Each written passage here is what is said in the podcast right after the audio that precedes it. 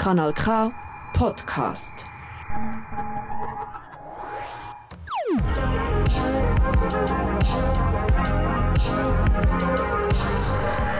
Kanal K. Kanal K.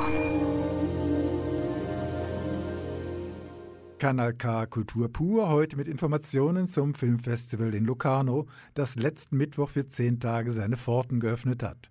Zudem Tipps zu aktuellen Schweizer Filmen und der Musiktipp von The Noise zu Neuinterpretationen von Georg Kreisler Liedern. Ansonsten Musik heute von Laurie Anderson und ihren musikalischen Weggefährten, Lou Reed, Peter Gabriel, Jean-Michel Jarre und dem Kronos Quartett. Warum und wieso Laurie Anderson? Später mehr dazu am Mischpult für die nächsten 60 Minuten Michael Berger.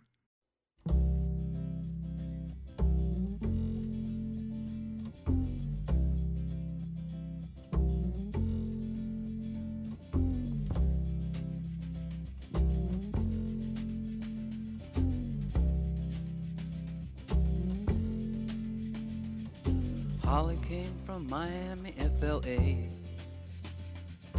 Hitchhiked away across USA. Plucked her eyebrows on the way, shaved her legs, and then he was a she. She says, Hey, babe, take a walk on the wild side. Said, Hey, honey, take a walk on the wild side.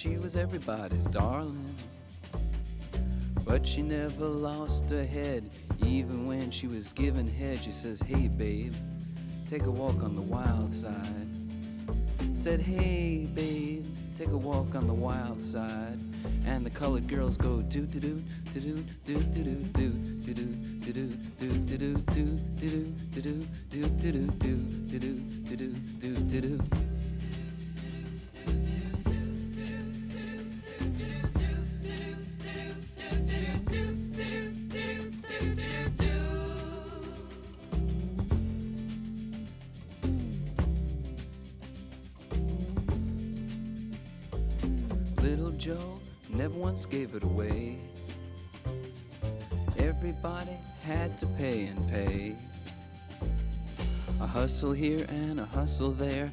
New York City is the place where they said, Hey, babe, take a walk on the wild side. I said, Hey, Joe, take a walk on the wild side.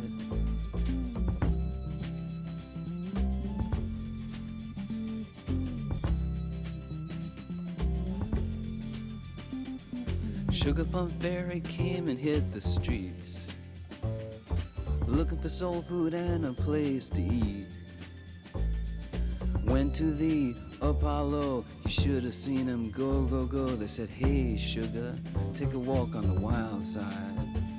I said, Hey, babe, take a walk on the wild side. Alright.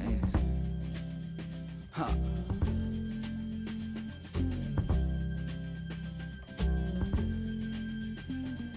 Jackie is just speeding away.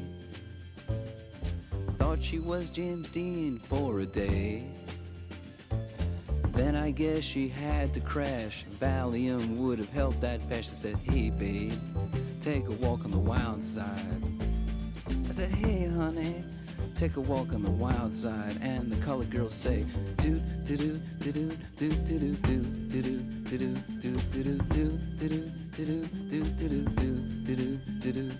do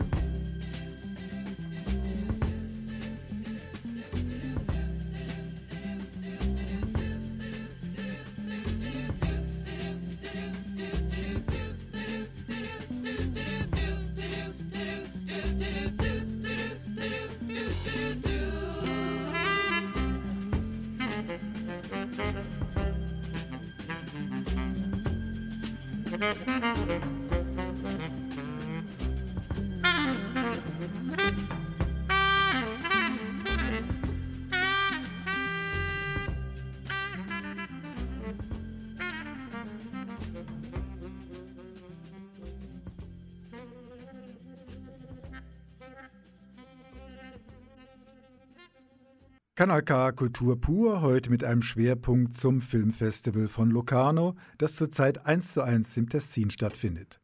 Bis zu 8000 Zuschauerinnen und Zuschauer treffen sich am Abend auf der Piazza Grande, um auf der größten Filmleinwand Europas das vielfältige Filmprogramm zu erleben.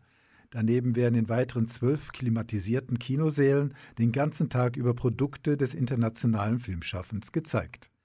Das Festival findet bereits zum 75. Male statt und gehört neben Cannes, Venedig und Berlin zu den Top 4 unter den europäischen Festivals. Doch im Gegensatz zu den anderen A-Festivals verzichtet Locarno weitgehend auf Glitzer und Glamour. Zwar gibt es auch einen roten Teppich, doch laut dem Festivalpräsidenten Marco Solari sollen auch weiterhin die Filme im Vordergrund stehen und nicht Boulevardthemen. Ein protziges Jubiläumsprogramm zur 75. Ausgabe ist nicht geplant.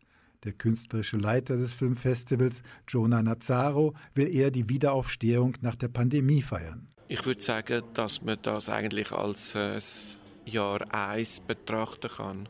Von unserer Geschichte gehen wir wieder einmal Zukunft entgegen und wir setzen wieder alles aufs Spiel und wir sind bewusst von unserer Geschichte. Wir stehen bei unseren Werten und wir werden versuchen, dass diese Werte immer noch inklusiver und nachhaltiger werden können. 226 Filme aus 30 Ländern in vier offiziellen Wettbewerbskategorien werden dieses Jahr in Locarno gezeigt. Davon übrigens ein Drittel von weiblichen oder non-binären Filmemacherinnen. Neben dem internationalen Wettbewerb mit Weltpremieren gibt es den Concorso Cineasti di Presente mit Erstlingswerken und Zweitlingsfilmen, den Pardi di Numani mit experimentellen kurzen und mittellangen Filmen sowie den innovativen Fiori-Wettbewerb. Das Team rund um den künstlerischen Leiter des Festivals, Jonah Nazaro, hat insgesamt 4245 Filme gesichtet und bei der Auswahl bewusst auf einen thematischen Schwerpunkt verzichtet. Also wir schaffen an der Auswahl nicht, dass wir einen roten Faden suchen oder ein Leitmotiv. Aber es ist schon uns aufgefallen, dass zum Beispiel die Literatur ein Thema ist. Aber das haben wir nicht absichtlich gemacht. Das ist ein Thema bei Martin Sutter, ist ein Thema bei Erika Jong, ist ein Thema beim italienischen Film im Wettbewerb Il Padafia von Luigi Malerba. Aber das haben wir nicht absichtlich gemacht. Und das andere Thema ist die Selbstbestimmung vom Körper, äh, besonders von einer weiblichen Aussicht. Als wir am Ende alle Filme mit ein bisschen Abstand betrachtet haben, haben wir gesagt, oh, aber diese Filme, die reden miteinander, die haben einen Dialog miteinander. Neben den Wettbewerbsfilmen gibt es im Festivalprogramm eine Auswahl von Schweizer Filmen, einen Fokus auf Filme aus der Karibik und Lateinamerika, Open Doors, sowie eine Hommage an den deutsch-amerikanischen Regisseur Douglas Sirk mit fast 50 Filmen von ihm und über ihn. Die Sektion Semaine de la Critique zeigt Dokumentarfilme, die erst demnächst veröffentlicht werden und vorab in Locarno mit dem Publikum ausführlich besprochen werden. Nicht alle diese Filme sind leicht verdaulich. Das Auswahlteam hat sich stark vom aktuellen Kriegsgeschehen und den vielfältigen Problemen in der Welt leiten lassen. Doch Jonah Nazaro ist bekannt dafür, dass er persönlich auch Actionfilme liebt. So durfte der Comedy-Thriller Bullet Train mit Brad Pitt am Mittwoch das Festival eröffnen. Überhaupt will Nazaro die Unterscheidung von Unterhaltungsfilm und ernstem Film nicht so eng sehen. Für mich ist Unterhaltung auch ein dreistündig langer Dokumentarfilm über Libanon. Für mich ist Unterhaltung ein Film so wie Matter Out of Place von Nikolaus Gerhalter, der sich mit unserer Umwelt auseinandersetzt. Für mich ist Unterhaltung auch ein Film, der sehr ernste Themen betrachtet. Die Hauptfrage ist, wie man das macht. Für mich ist es sehr wichtig, dass das Publikum immer im Gespräch bleibt. Man kann kein Festival, man kann keine Filme, man kann kein Kino haben, ohne dass das Publikum in einem starken, bewussten und konstruktiven Gespräch kommt. Und das heißt, man kann auch sehr äh, anspruchsvolle Filme zeigen. Wenn es gelingt, das Publikum in einem Gespräch zu bringen, dann denke ich, haben wir sehr intelligente Unterhaltung gemacht. In Locarno sind alle froh, die Viruszeit hinter sich gebracht zu haben. Auf die Möglichkeit eines hybriden Festivals verzichtet man. Viel zu wichtig ist im Team die Anwesenheit des Publikums und der direkte Austausch. Doch laut Jonah Nazaro will man die Digitalisierung auf keinen Fall verschlafen. Dafür soll eine digitale Präsenz zwischen den physischen Festivalterminen sorgen. Das Festival im August wird immer ein physisches Ereignis sein. Das Festival, das anfängt nach dem Ende des Festivals, wird etwas anderes sein. Das heißt, wir werden mit allen unseren Gemeinschaften in Kontakt bleiben. Das machen wir ja ohnehin, aber das wird noch stärker werden. Und wir werden das machen natürlich mit allen Mitteln von der zeitgenössischen Technologie. Es ist eine Art und eine Strategie, die Werte vom Festival weiterzuentwickeln, weiterzubringen. Das schlagkräftige Team rund um Präsident Marco Solari, dem künstlerischen Leiter Jonah Nazzaro und dem administrativen Chef Raphael Brunschwig scheint sich gefunden zu haben. Ein Festival dieser Größe am Leben zu erhalten und weiter auszubauen, ist eine gigantische Aufgabe, auch um speziell der Überalterung des Publikums vorzubeugen. Hören wir nach Laurie Anderson mit Smoke Rings, wie das Festival an junge Filminteressierte gelangen will.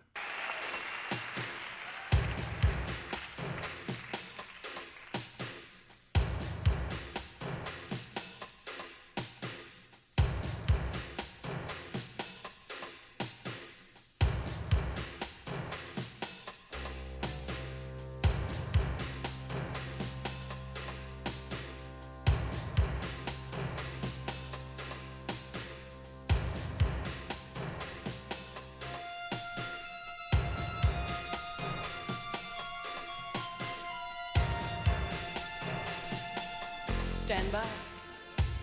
You're on the air. Buenas noches, señoras y señoras.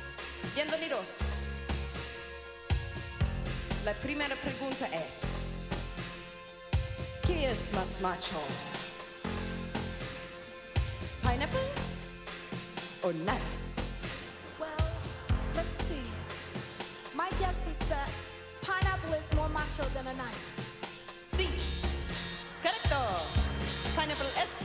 Macho que knife. La segunda pregunta. ¿Qué es más macho? Light bulb or school bus? Ah, light bulb. No. Lo siento. School bus es más macho que light bulb. Gracias, and we'll be back in un momento.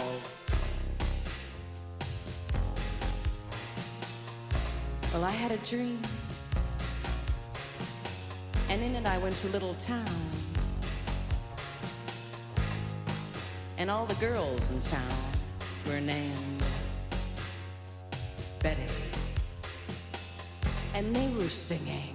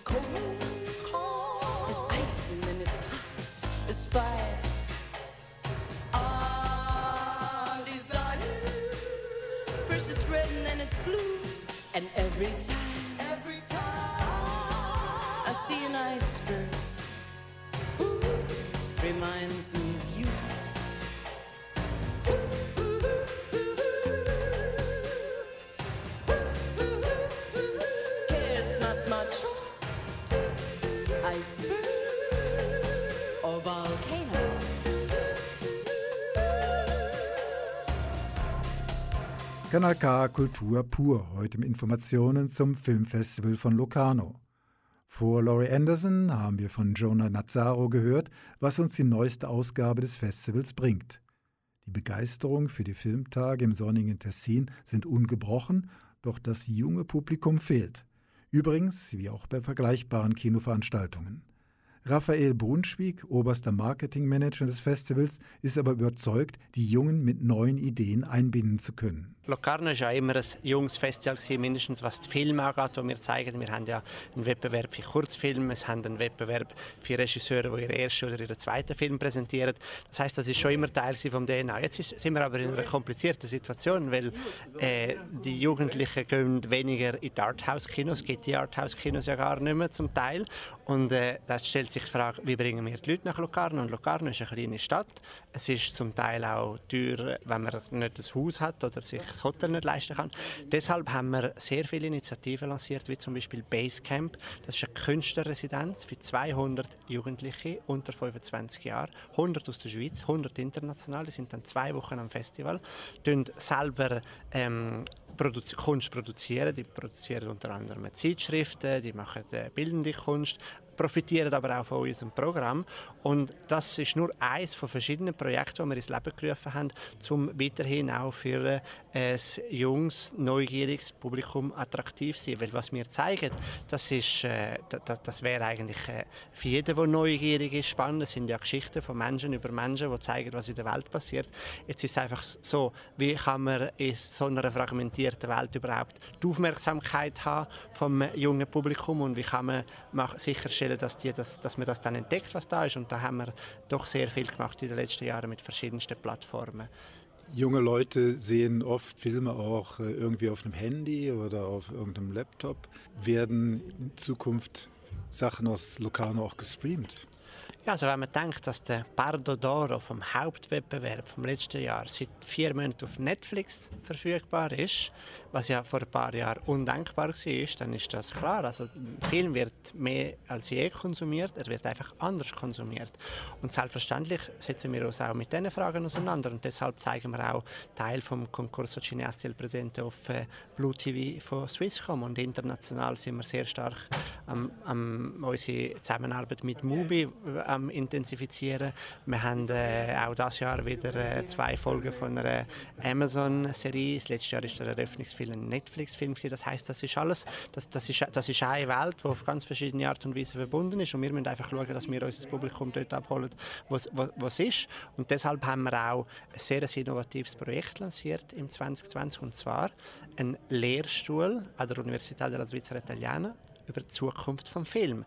Und wo wir den Professor ausgewählt haben, Kevin Billy heißt er, wo der sich präsentiert hat, der hat zwei Bilder benutzt. Er hat auf der einen Seite die ikonische Piazza Grande, die ja auf der 20-Franken-Banknote äh, repräsentiert ist, genommen. Und auf der anderen Seite sind junge Studenten mit einem Handy in der Hand und haben gesagt, meine Arbeit ist es eigentlich, die zwei Welten zusammenzubringen. Und wir haben in den letzten zwei Jahren 15 Pilotprojekte lanciert, die digital stattfinden und wo es uns ermöglicht, mit unseren Communities in Kontakt zu bleiben, außerhalb von Locarno und außerhalb von diesen zehn Tagen vom Festival. Aber was man bedenken muss, ist, dass die Magie vom Festival, die wird immer in Locarno sein. Das kann nur, das kann nur sein, wenn man so eine kleine Stadt hat, die sich in eine Welthauptstadt vom Autorenfilm verwandelt, wo alles so intensiviert wird und das, das kann man digital nicht ähm, überbringen. Aber wir können die Inspiration haben, dass wir so viel wie möglich von dieser Magie in den digitalen Bereich bringen oder in die anderen Plattformen, die wir kreieren. Und das ermöglicht uns wenigstens mal in die richtige Richtung zu gehen. Für die Jugend oder für die jüngeren Leute gibt es neben den Filmen ja auch ein großes Angebot in Locarno während der Filmtage. Ja, wie gesagt, also wir haben äh, Künstlerresidenzen, eine größere und eine kleinere. Wir haben Academies für junge Filmemacher, für Personen aus der Filmbranche und für junge Filmkritiker. Wir haben aber auch ein Kulturvermittlungsprojekt, das heißt Locarno Kids, was sich an die ganz Kleinen richtet, wo aber auch Modul hat, wie zum Beispiel Atelier du Futur, wo man mit dem Mobiliar entwickelt, wo für 13- bis 15-Jährige ausgerichtet ist. Und dann haben wir auch zum Projekt wie zum Beispiel Trotonda. Das ist ein Begegnungsort, eine Sommerparty, wo wir bis zu 3000 Personen gleichzeitig haben können. Und das Projekt haben wir übernommen vor einigen Jahren. Das ist ein kompliziertes Projekt, wo wir jedes, jeden Abend äh, Konzert haben, Foodtracks und da zeigen wir auch Newcomer-Bands aus der Schweiz vor allem. Und äh, das haben wir eigentlich übernommen, weil wir so das Publikas vom Festival auch regenerieren können. Vor allem auch das lokale Publikum, das sich nicht unbedingt interessiert an das, was wir machen, können wir dort abholen, indem dass wir zum Beispiel Virtual Reality Projekt zeigen und weiteres und sie so aufmerksam machen auf das, was dann am Festival passiert und dann fängt man normalerweise an mit, mit der Entdeckung von einem Blockbuster auf der Piazza Grande und dann haben wir dann äh, weitere 14 Kinosäle, wo wir ja eben 300 Vorführungen haben in elf Tagen. Raphael Brunschwig, Marketingdirektor des Locarno Filmfestivals. Es lohnt sich auch für jüngere Filminteressierte mal eine Schnupperreise nach Locarno zu unternehmen. Wer sich die Übernachtung nicht leisten kann, vielleicht hat es auf dem Zeltplatz in Tenero noch Platz oder man feiert die Nacht durch und macht dann tagsüber ein Nickerchen am Strand.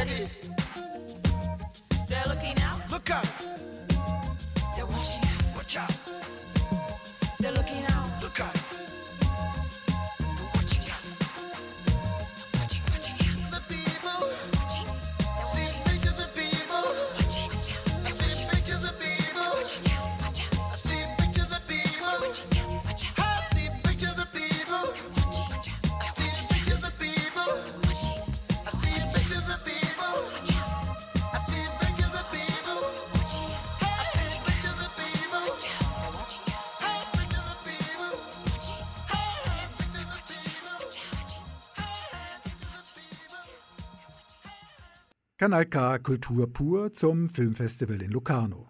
Laurie Anderson war in den 70er bis 90er Jahren bekannt für ihre außergewöhnlichen Musik- und Performance-Projekte. Sie arbeitete mit dem Komiker Andy Kaufmann, dem Beat Generation-Autor William S. Burroughs, dem Komponisten John Cage und Popgrößen wie Peter Gabriel, Bobby McFerrin und Jean-Michel Jarre zusammen.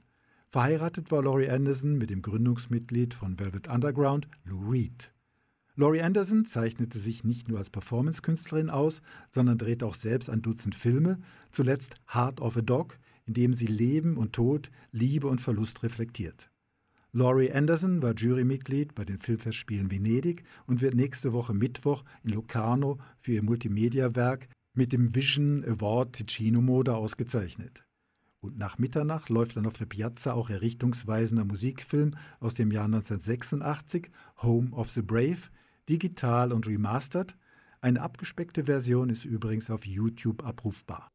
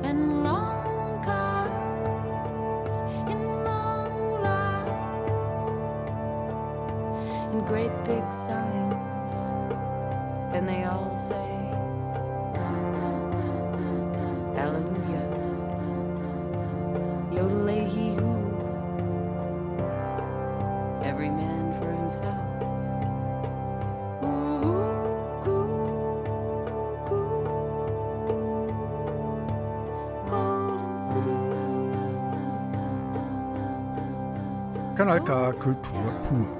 Noch bis nächste Woche Samstag läuft das Locarno Filmfestival mit über 200 Filmen aus aller Welt.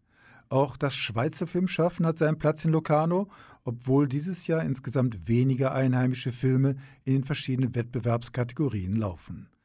Anita Huber hat bereits einige aktuelle Schweizer Filme gesehen und stellt uns drei ihrer Favoriten vor. Hugo in Argentina heisst der Dokumentarfilm vom Schweizer Stefano Knochel. Im Zentrum steht der Comiczeichner Hugo Pratt. Als 23-Jährig hat der talentierte junge Italiener ein Jobangebot in Argentinien bekommen und ist 1950 aufs Schiff gestiegen und ins Land vor Hoffnung gefahren. Denn damals hat Argentinien einen Wirtschaftsboom erlebt und auch kulturell ist in Argentinien vieles gelaufen. Schnell kommt der begabte Comiczeichner bei seinen Leserinnen und vor allem bei seinen Lesern gut an. Er erfindet Abenteuerhelden, die in Fortsetzungsgeschichten ihre Leser und Leserinnen als Jungle Man und Sergeant Kirk ein Comicband lang in eine andere Welt entführt. Doch er zeichnet nicht nur, sondern lebt auch in Realität ein ähnlich wildes Leben wie seine Helden. Als Abenteurer tut er durch die Pampa reiten, macht Jagdausflüge in Wildnis. Er hat als Lebemann viele Liebschaften und feiert wilde Partys. Doch innerhalb von zehn Jahren wird es politisch eng in Argentinien. Einer von seinen engsten Kollegen wird von den Militärs ermordet. Darum zieht der Hugo Pratt nach Venedig. Dort erschafft er sein bekanntestes Werk, der Corto Maltese. Der italienischstämmige Comiczeichner hat aber auch einen Bezug zur Schweiz. 1984 zieht er nach Lausanne, wo er bis zu seinem Tod 1995 lebt. Der Tessiner Regisseur Stefano Knuchel ist aktuell dran, den dritten Teil von seiner Trilogie über Hugo Pratt zu drehen. Im ersten Teil hat er die abenteuerliche Kindheit von Hugo in Äthiopien gezeigt. Im aktuellen Film Hugo in Argentina beleuchtet er das Erwachsenenleben vom Cartoonzeichner Pratt. Mit Hilfe von Fotos und Filmen aus Privatalben illustriert er die Lebensgeschichte von Hugo Pratt. Der Regisseur besucht aber auch die Orte, an denen der Lebemann Pratt Partys gefeiert hat und er führt Interviews mit seinen Bekannten, Ex-Partnerinnen und Kindern. Es ist erstaunlich, was der Hugo Pratt alles erlebt hat. Er war ein Mann, der seine Träume gelebt hat. Wobei sein Freiheitsdrang teilweise auf Kosten von seinen Partnerinnen und Kindern gegangen ist. Eine noch viel berühmtere Figur steht im Mittelpunkt vom Dokumentarfilm Loving Highsmith und zwar Krimiautorin Patricia Highsmith. Für den Film hat sich die Schweizer Regisseurin Eva Vitica durch 50 nicht publizierte Notiz- und Tagebücher von Patricia Highsmith gelesen. Die jungfräulichen Texte sind nach ihrem Tod 1995 im Wäscheschrank in ihrem Haus im Tessin gefunden worden. Im Tessin hat sie die letzten Jahre von ihrem Leben einsam und verbittert verbracht nur umgeben von ihren geliebten Katzen. Der Dokumentarfilm zeigt, wie die 1921 geborene, brillante Amerikanerin in den 50er Jahren zur bekannten Krimiautorin aufgestiegen ist und daneben im Geheimen viele Liebschaften hat mit den schönsten und interessantesten Frauen von ihrer Zeit. Später ist sie nach Südfrankreich gezogen, auch um weiter weg von ihrer konservativen texanischen Familie zu sein.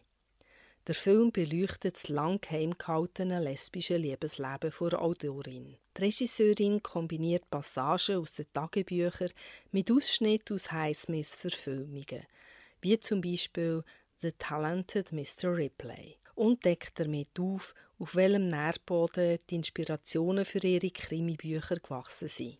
In Interviews kommen ehemalige Geliebte, Wegfährtinnen und Familienmitglieder zu Wort. Dabei werden ein paar Geheimnisse gelüftet. Andere Geheimnisse bleiben verborgen. Welche bekannte verheiratete Engländerin ist ihre grosse geheime Liebe in den späten Jahren. Nicht berühmt ist der Protagonist vom Schweizer Dokumentarfilm Love Will Come Later. In ihrem Dokumentarfilm begleitet die junge Schweizer Regisseurin Julia Fuhrer während drei Jahren den jungen Marokkaner Samir. In Marrakesch arbeitet der coole, aufgeweckte junge Mann im Restaurant. Er und seine Kollegen sehen es als Teil von ihrem Job an, sich intensiv um ihre westlichen Besucherinnen zu kümmern. Er verliebt sich immer wieder, doch wenn die Frauen nach dem Ferienflirt zurückfliegen, ist Funkstille, bis eine Frau ihm zu sich nach Europa einlädt. Jetzt muss sich der junge Samir entscheiden. Wo er mit einer Frau, in die er sich verliebt hat, in Europa ein neues Leben anfangen und dabei seine Familie und Traditionen hinter sich lassen, oder wo er doch eine Marokkanerin heiraten und traditionell leben mit einer klaren Rollenverteilung. Seine Schwestern wollen nicht, dass er zu einer modernen Ungläubigen in die Ferne zieht und schleuen ihm die Heirat mit einer entfernten Verwandten vor. Wie wird sich der Samir entscheiden? Wählt er Liebe und Freiheit oder Tradition und eine brave Ehefrau. Die Regisseurin Julia Fuhrer hat es geschafft, das Vertrauen von Samir, seiner Familie und seinen Freunden zu bekommen. So hat sie einen intimen Einblick in Familiendiskussionen oder Gespräche unter seinen Freunden bekommen. Die Kommunikation mit seinen Geliebten und der strenggläubigen potenziellen Heiratskandidatin werden in Form von Textnachrichten sichtbar gemacht. Der Dokumentarfilm schaut hinter Klischees und gibt einen Einblick in eine Alltagsrealität, wo man als Tourist nur punktuell bemerkt. Anita Huber mit ihren Tipps zu Hugo in Argentina, Loving Highsmith und Love Will Come Later. Der Hugo-Film kommt Anfang September in die Kinos, die anderen beiden Schweizer Filme sind bereits angelaufen.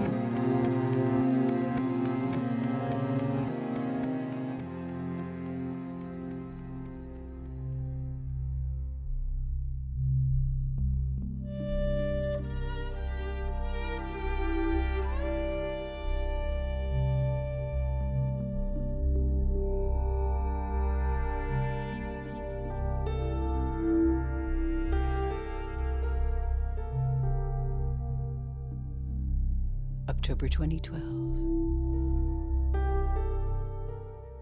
The river had been rising all day, and the hurricane was coming up slowly from the south.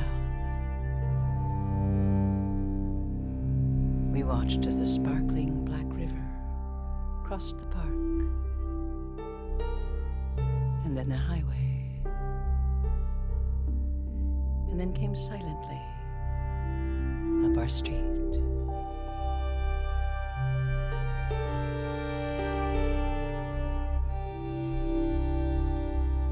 From above, Sandy was a huge swirl that looked like the galaxies, whose names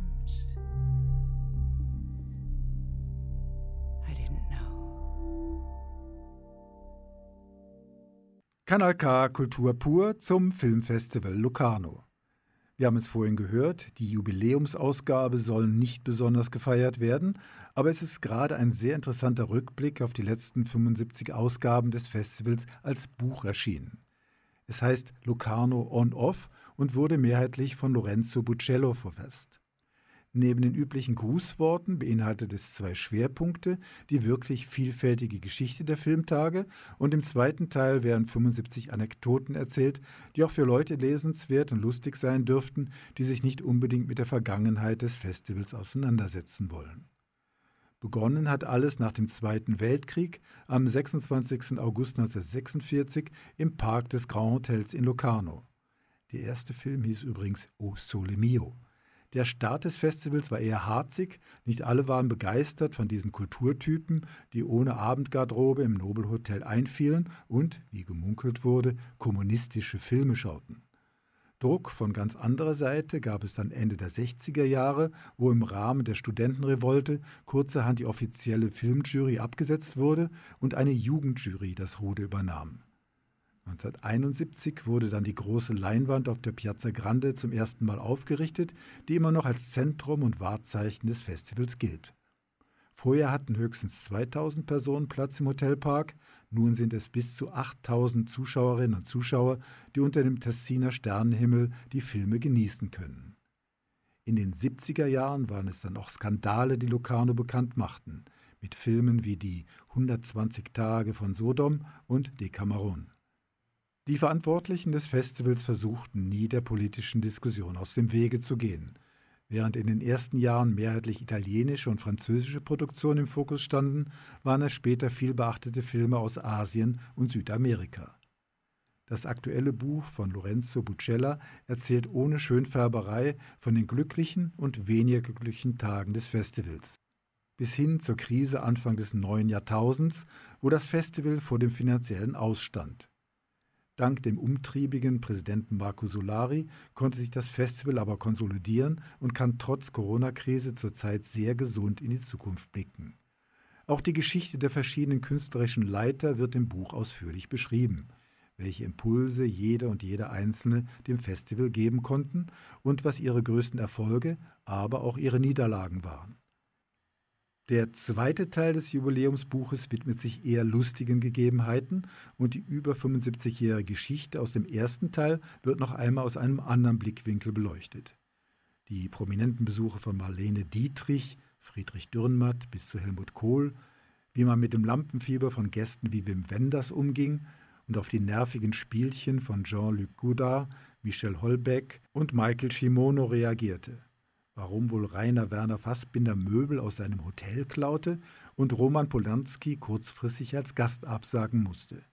Eine Geschichte habe ich hautnah miterlebt, allerdings nicht als champagnertrinkender Ehrengast, sondern als begeisterter Zuschauer auf der Piazza. Es ist wirklich eine der surrealsten Parabeln, die über die große Leinwand von Locarno gerollt ist. 2010 stellt Quentin Dupieux auf der Piazza sein bissiges Genie mit einer Geschichte über einen mordenden Reifen vor. Ja, über einen Autoreifen, der auf seinem grotesken Weg eine unglaubliche Serie an Toten hinterlässt und dem Publikum nach einer anfänglichen Desorientierung ungebremste Lachanfälle beschert.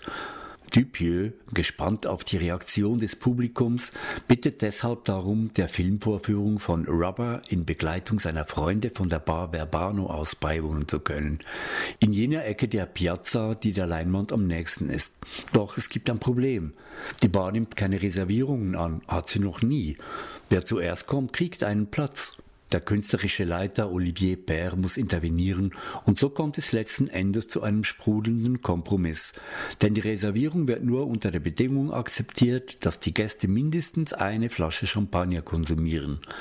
Und während also die Toten über die Leinwand flimmern, lösen sich die Lacher des Publikums wie Bläschen von der Piazza und hört man am Tisch in der Bar auf, die Flaschen zu zählen, die eine berauschende Vorführung besiegeln. Locarno in-off, Pflichtlektüre für Kinointeressierte, aber auch als kurzweiliger Lesespaß geeignet. Erhältlich auf der Locarno-Webseite unter Boutique für 25 Franken. Touch me.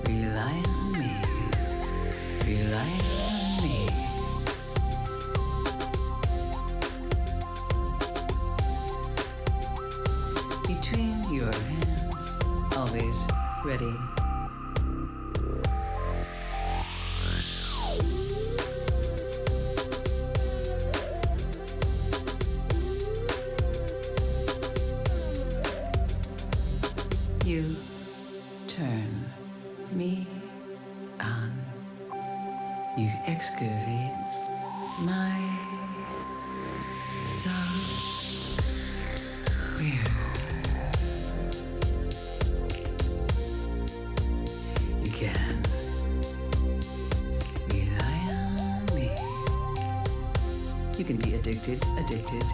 You can be addicted to me. I know everything about you. You know nothing about me. Do not be scared.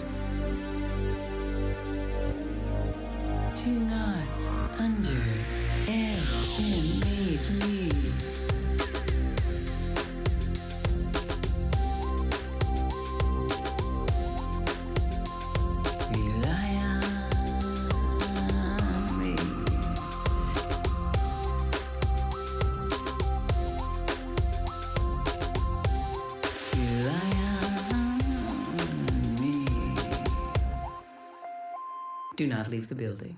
Kommen wir nach Sophie Locarno Filmfestival zu unserer Musikabteilung mit The Noise und der Musikbanda Frau Nui. Sie spielen eigene Kompositionen, greifen traditionelle Volksmusik auf oder interpretieren Lieder von Gustav Mahler und Franz Schubert. Das zehnköpfige, mit Holz- und Blechbläsern, Saiten- und Streichinstrumenten besetzte Ensemble hat gemeinsam mit dem Sänger Nikolaus Habjan bereits vor einigen Jahren eine Auswahl von Georg Kreislers bösen Liedern auf die Bühne gebracht. Anlässlich des 100. Geburtstages des österreichischen Kabarettisten erscheint nun das schlicht mit Kreisler-Liedern betitelte Album.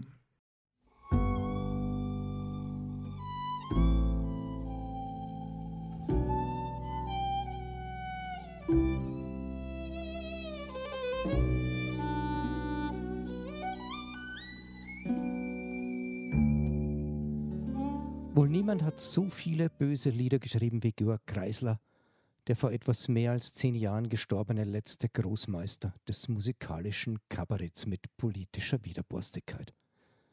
Nicht umsonst heißen Sammelalben mit seinen Liedern Everblacks oder Die alten bösen Lieder.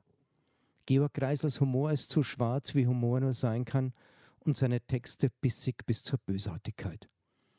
Eva Menasse beschreibt sie im Begleittext zum Album Kreisler-Lieder treffend als eine Mischung aus konkreter Poesie und politisch-anarchischem Angriff, dem Publikum verabreicht mit einem großen Löffel aus einschmeichelnder Musik. Es ist vertonte Lyrik, es sind gesungene Anklagen. Sein Humorrezept hat Georg Kreisler, zu dessen 100. Geburtstag diese Hommage soeben erschienen ist, so formuliert. Man nehme ein an und für sich grausiges Ereignis und übertreibe es maßlos, so dass es seinen Schrecken verliert und grotesk wird.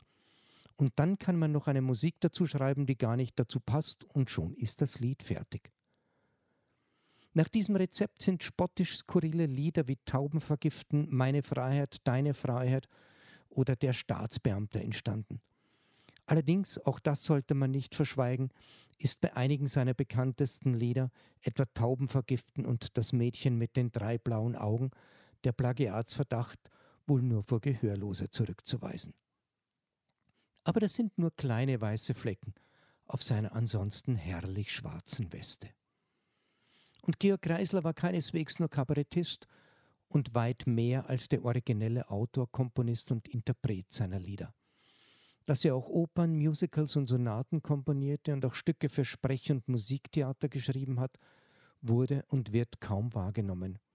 Auch nicht von Franui, die sich auf den bekannten Kreisler beschränken.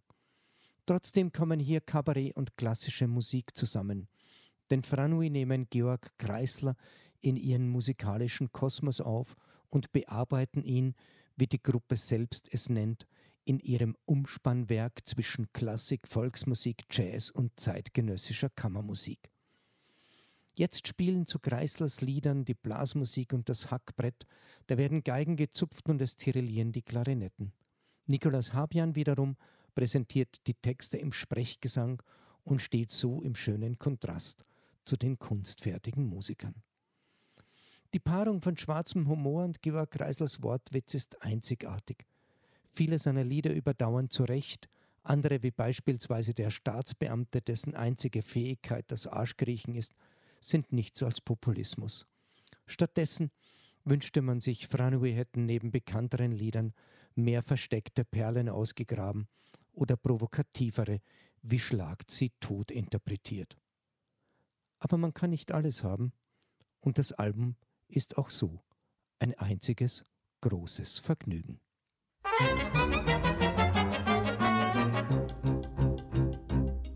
Als der Zirkus in Flammen stand, als der Zirkus in Flammen stand, sah ich selbst in aller Ruhe aus der Ferne das Getue, als der Zirkus in Flammen stand. Eine Löwin wär fast verbrannt, weil sie nicht mehr den Ausgang fand. Doch die meisten dieser Biester sprangen brüllend durchs Geknister, als der Zirkus in Flammen stand. Menschen kreischten lauter als die Affen. 14 Tiger rannten durch die Stadt. In den Drähten hingen zwei Giraffen. 28 Kinder traf man platt. Als der Zirkus in Flammen stand, ist auch ein Vogelstrauß verbrannt. Denn der gute Vogel tauchte, während sein Hinterteil schon rauchte, seinen Kopf standhaft in den Sand. Selten haben wir so etwas gesehen. Selten haben wir alle so gelacht. Denn aus Dingen, die hier sonst geschehen, haben wir uns ja nie sehr viel gemacht. Die paar Morde, die bei uns passieren, sind stets ohne Leidenschaft und Fahrt. Die kann man ja höchstens ignorieren, wie den Mann im Mädchenpensionat. Keiner spricht heute mehr vom Lehrer Harald, der ein Kind erwürgte und entfloh. Denn das Kind war höchstens sieben Jahre alt. In dem Alter merkt man es noch nicht so. Keiner spricht vom Sohn des Mediziners, der die Apothekerin erstach, dann an Ort und Stelle ihr Strychnin aß und sich noch die Halsschlagader brach. Selbst als unsere Blindenanstalt brannte, dauerte die Heiterkeit nicht lang, weil kein Mensch verbrannte, den man kannte, und nicht einer aus dem Fenster sprang. Alle Blinden blieben in den Betten und benahmen sich dort sehr geschickt. Und man konnte schließlich alle retten. Nur ein Feuerwehrmann, ja, der ist erstickt. Nimmt es da noch irgendjemand Wunder, dass man unsere kleine Stadt verflucht, dass man weg will von dem ganzen Plunder und sich sein Vergnügen einfach sucht? Als der Zirkus in Flammen stand, als der Zirkus in Flammen stand, sprangen brennende Artisten auf die Rücken der Touristen, denn sie hatten kein Netz gespannt. Auch verbrannte ein Elefant, der aus Dummheit ganz still dort stand. Ohne Laut ging er zugrunde und er brannte eine Stunde, als der Zirkus in Flammen stand. Dann ging man den Herrn Direktor suchen. Der war grad verreist an diesem Tag, um den Zirkus anderswo zu buchen. Als er's hörte, traf ihn gleich der Schlag. Als der Zirkus in Flammen stand, war nicht Wasser genug zur Hand. In zwei lächerlichen Teichen lagen Leichen über Leichen, ein paar halbe Jaguare und verkohlte Dromedare zwischen stöhnenden Dompteuren und verwundeten Jongleuren. Die Tribünen sind zersplittert und die Erde hat gezittert und vom Himmel fielen die Funken und das Ganze hat gestunken. Ja, die Stadt war außer Rand und Band. Als der Zirkus, der Zirkus in Flammen stand. The Neues über die Hommage der Musikbander Frau Nui und Niklaus Habjan zum 100. Geburtstag des österreichischen Chansonniers Georg Kreisler. Ihr schlicht Kreisler-Lieder betiteltes Album ist beim Wiener Label Collegno erschienen. Daraus hörten wir das Lied Als der Zirkus in Flammen stand. Mehr originelle Musik stellt The Neues in seiner Sendung Wonderbra vor, hier auf Kanal K am 24. August um 21 Uhr.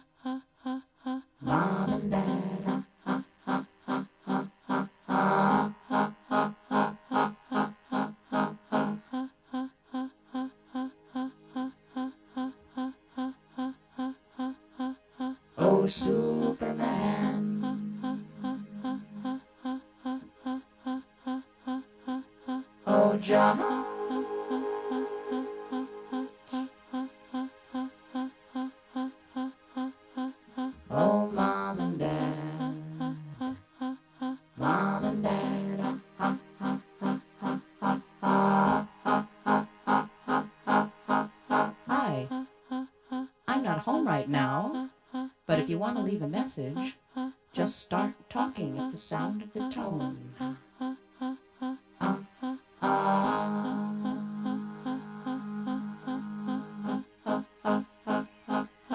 Hello? This is your mother. Are you there? Are you coming home?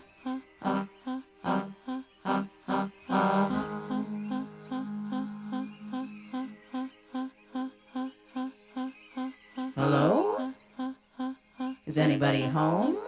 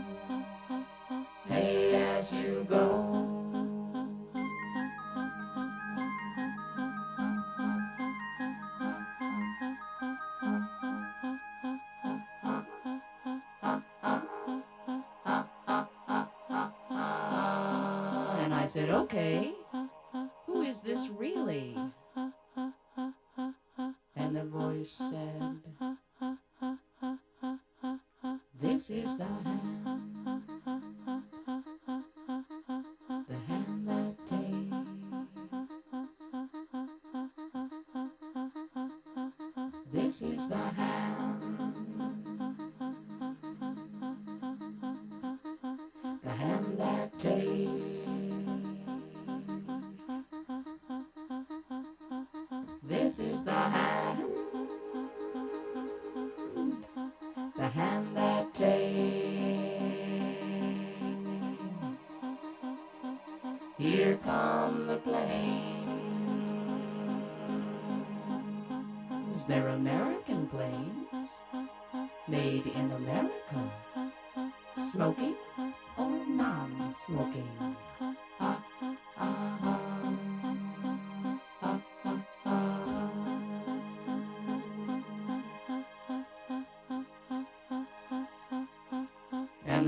said. Neither snow nor rain.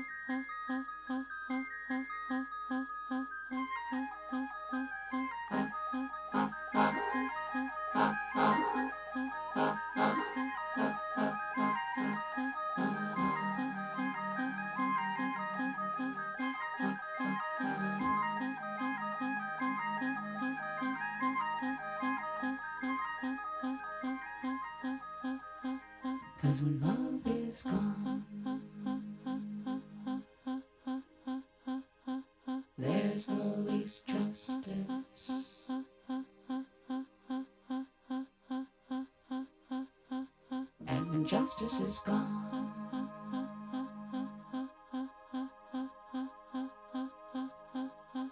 There's always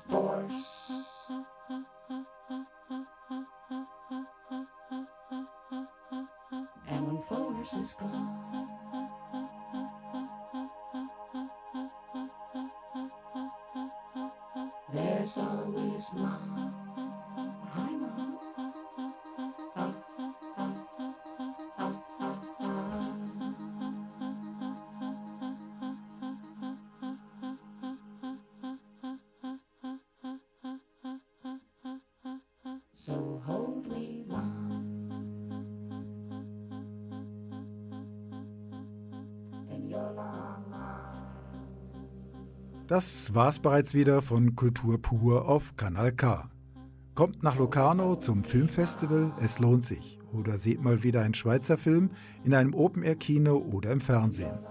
Und wer es nicht nach Locarno schafft, blättere in der druckfrischen Jubiläumsschrift On-Off.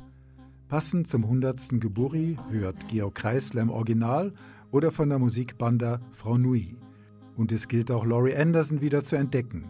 Der Film zum Album Home of the Brave ist auch auf YouTube zu erleben.